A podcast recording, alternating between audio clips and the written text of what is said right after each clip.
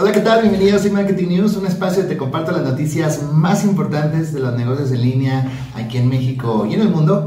En este episodio te hablaré sobre la nueva versión de pago de Wikipedia. Ya es una realidad porque ya todo el mundo quiere cobrar. También la incursión de Snapchat al mundo del arte en una exhibición en Miami, la actualización más relevante de Twitter en los últimos meses. También te hablaré sobre novedades en Zoom, en Facebook, Mercado Libre, información de nuestro país, entre otras noticias más. ¿Te interesa? Quédate conmigo. Mi nombre es Francisco Cázares y esto es Digital Academy.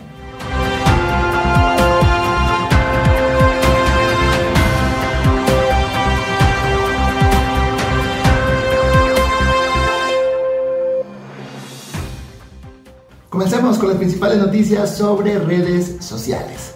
Facebook, pero en específico Facebook Parejas, está agregando nuevas funcionalidades para encontrar el amor. Son tres las nuevas funciones que se incorporan a Facebook, Facebook Dating que ha anunciado en Twitter a través del portavoz, portavoz de esta empresa. La primera de ellas son los chats de audio o audio dates, que hace posible que los usuarios de Facebook, que de parejas, insisto, que hagan match, puedan tener citas a distancia mediante el chat del audio. Todo comienza con el envío de una llamada a través de una invitación y esta solamente se puede iniciar si el receptor la acepta. La segunda de las novedades es Match Anywhere, una función que busca ayudar a las empresas que trabajan de forma remota, dándoles la posibilidad de establecer dos locaciones adicionales, dos locaciones extra, aparte de su lugar de residencia, para que puedan encontrar nuevos matches, nuevos, nuevos amores en otras ciudades. También agrega una nueva característica conocida como Looky Pics, que con, con, esta los usuarios pueden elegir a qué personas o más bien dicho, personas que no encajan con sus preferencias iniciales que establecieron en sus perfiles. La plataforma también ha compartido nuevos datos de uso y asegura que en el último año las citas virtuales se han crecido o han incrementado un 50%, mientras que los mensajes enviados han crecido un 55%. Y resulta que la hora más popular para enviar mensajes es el domingo a las 7 de la noche. Vamos ahora a hablar de Snapchat. Esta noticia se me hace muy padre porque está colaborando en una exhibición de arte en Miami. Y aunque Snapchat generalmente se asocia con adolescentes que usan sus filtros de perritos y otros tantos muy chistosos, pues ahora el artista Alex Israel y el cofundador y director ejecutivo de Snap, la empresa de Snapchat, Ivan Spiegel, presentaron Alex Israel by Snapchat es una nueva instalación que es colaborativa y que se encuentra en uno de los mejores museos de Miami Beach. La exposición presenta cinco de los autorretratos de perfil característicos de este artista, aunque, aquí está lo padre, que es o tienen realidad aumentada. Al, abrir tu Snapchat y escanear alguna de las obras de arte, vas a poder encontrar pelícanos volando que van saliendo de un cráneo, el mismo artista pintando sus obras en contornos en color neón, también paseos en la ciudad de Los Ángeles e incluso un aguacate bailando. Te voy a dejar un video para que observes el proceso creativo de este artista en esta exhibición. Disfrútalo.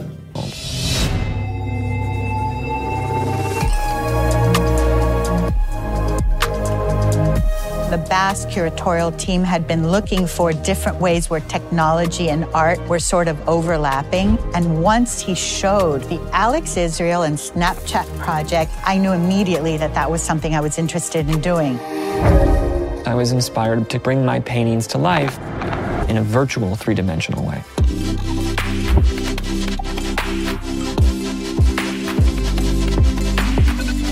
Technology shouldn't be pushed to a corner and only used to either sell products or talk to your friends. It really should be allowed inside a museum.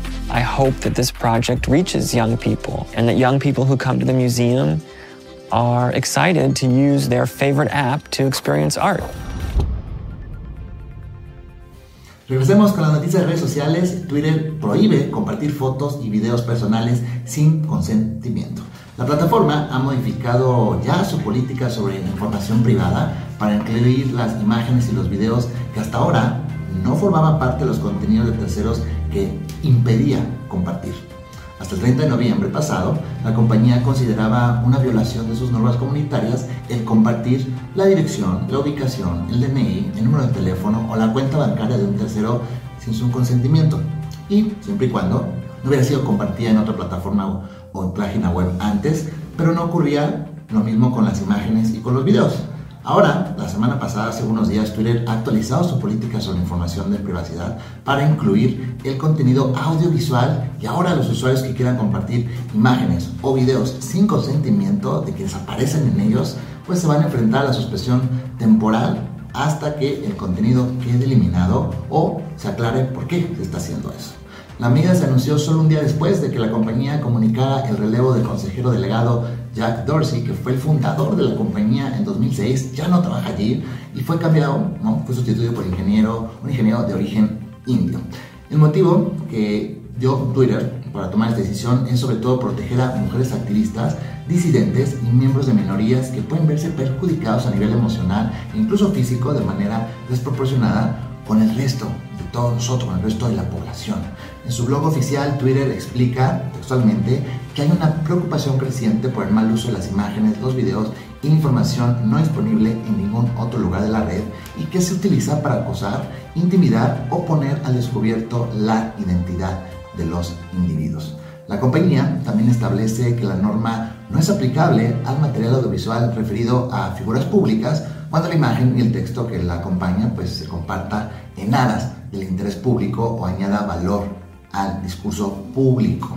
A los medios de comunicación, pues tampoco se les va a aplicar esta política, dado el interés público de sus contenidos y el derecho a informar que los ampara. Como ven, creo que es buena idea porque, híjole, en Twitter hay de todo y mucho hate. Vayamos ahora con Zoom, que incluirá publicidad en sus cuentas gratuitas. La plataforma para videollamadas ya muy famosa, Zoom, señaló recientemente que los usuarios del plan gratuito básico comenzarán a ver anuncios de manera gradual, poco a poquito.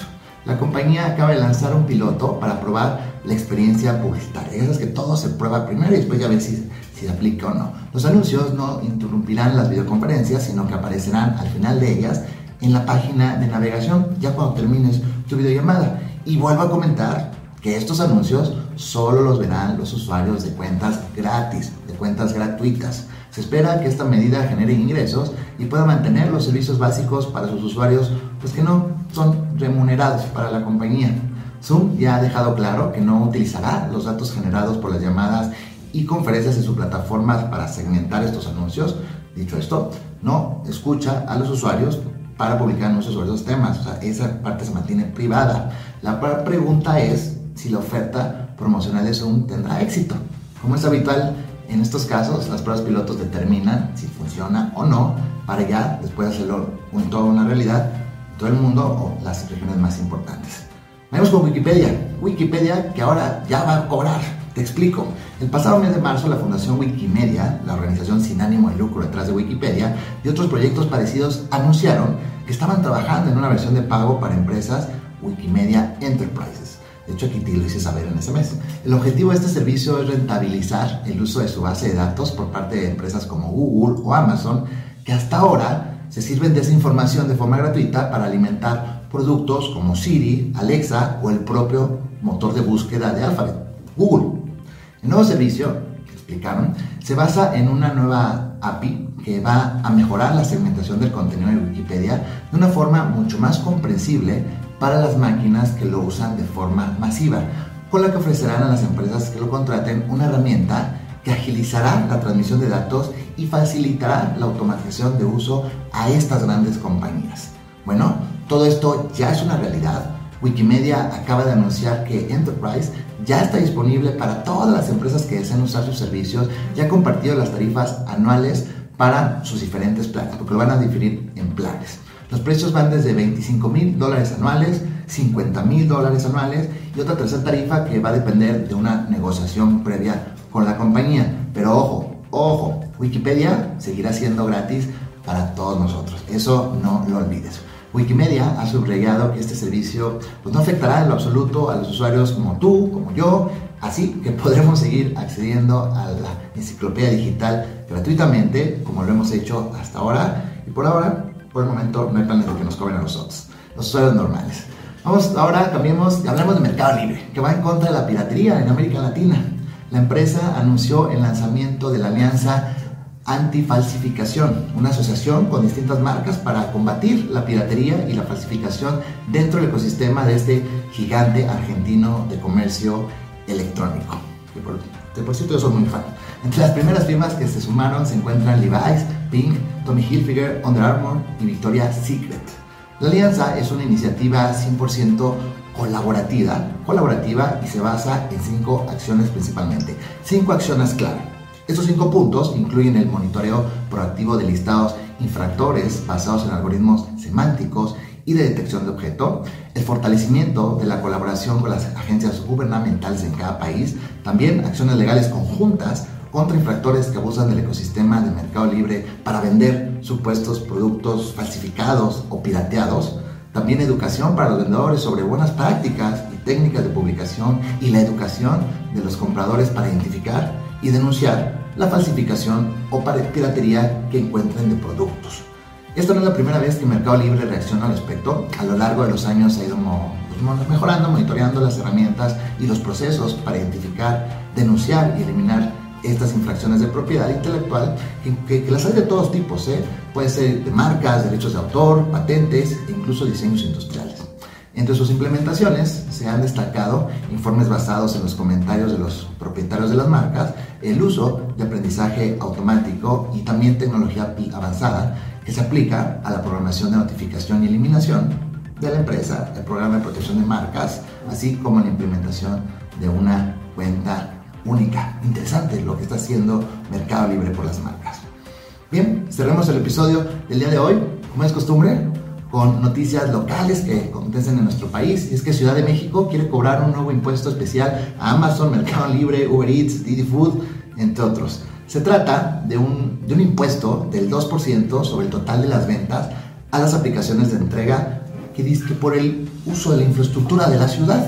Ah, el argumento es que la pandemia ha potenciado el comercio electrónico y hay una riqueza adicional en la economía. Más bien, más bien, ahí está el medio del asunto. En la explicación de motivos de la propuesta, el gobierno de la ciudad argumenta que las plataformas de comercio electrónico hacen uso, explotan y aprovechan la infraestructura capitalina bienes de dominio público, yo no sé por qué dicen esto, pues todos lo usamos y no todos nos cobran, pero bueno. Sin embargo, el impuesto luce muy similar al que ya se recauda de aplicaciones de transporte como Uber y Didi y que se destina al fideicomiso del peatón en la capital, solo que en esta ocasión el pago lo tendrían que hacer las plataformas cada 15 días y deberían especificar el número de entregas hechas en ese tiempo. Sobre si el impuesto se aprobará, pues la verdad es que todavía no hay certeza, pero pinta la cosa bien para ellos. La discusión del Código Fiscal se está realizando y si la propuesta es aceptada, entraría en vigor en algún punto del 2022 el próximo año. Bien, estas son todas las noticias por el día de hoy. Muchas gracias por ver el video. No olvides darle like si te gustó y suscribirte a Digital Academy, que estoy seguro se convertirá en tu canal de marketing digital favorito. Y por favor, no olvides que hoy, hoy es un excelente día para comenzar a vender por internet. Nos vemos en el próximo episodio. Chao, chao.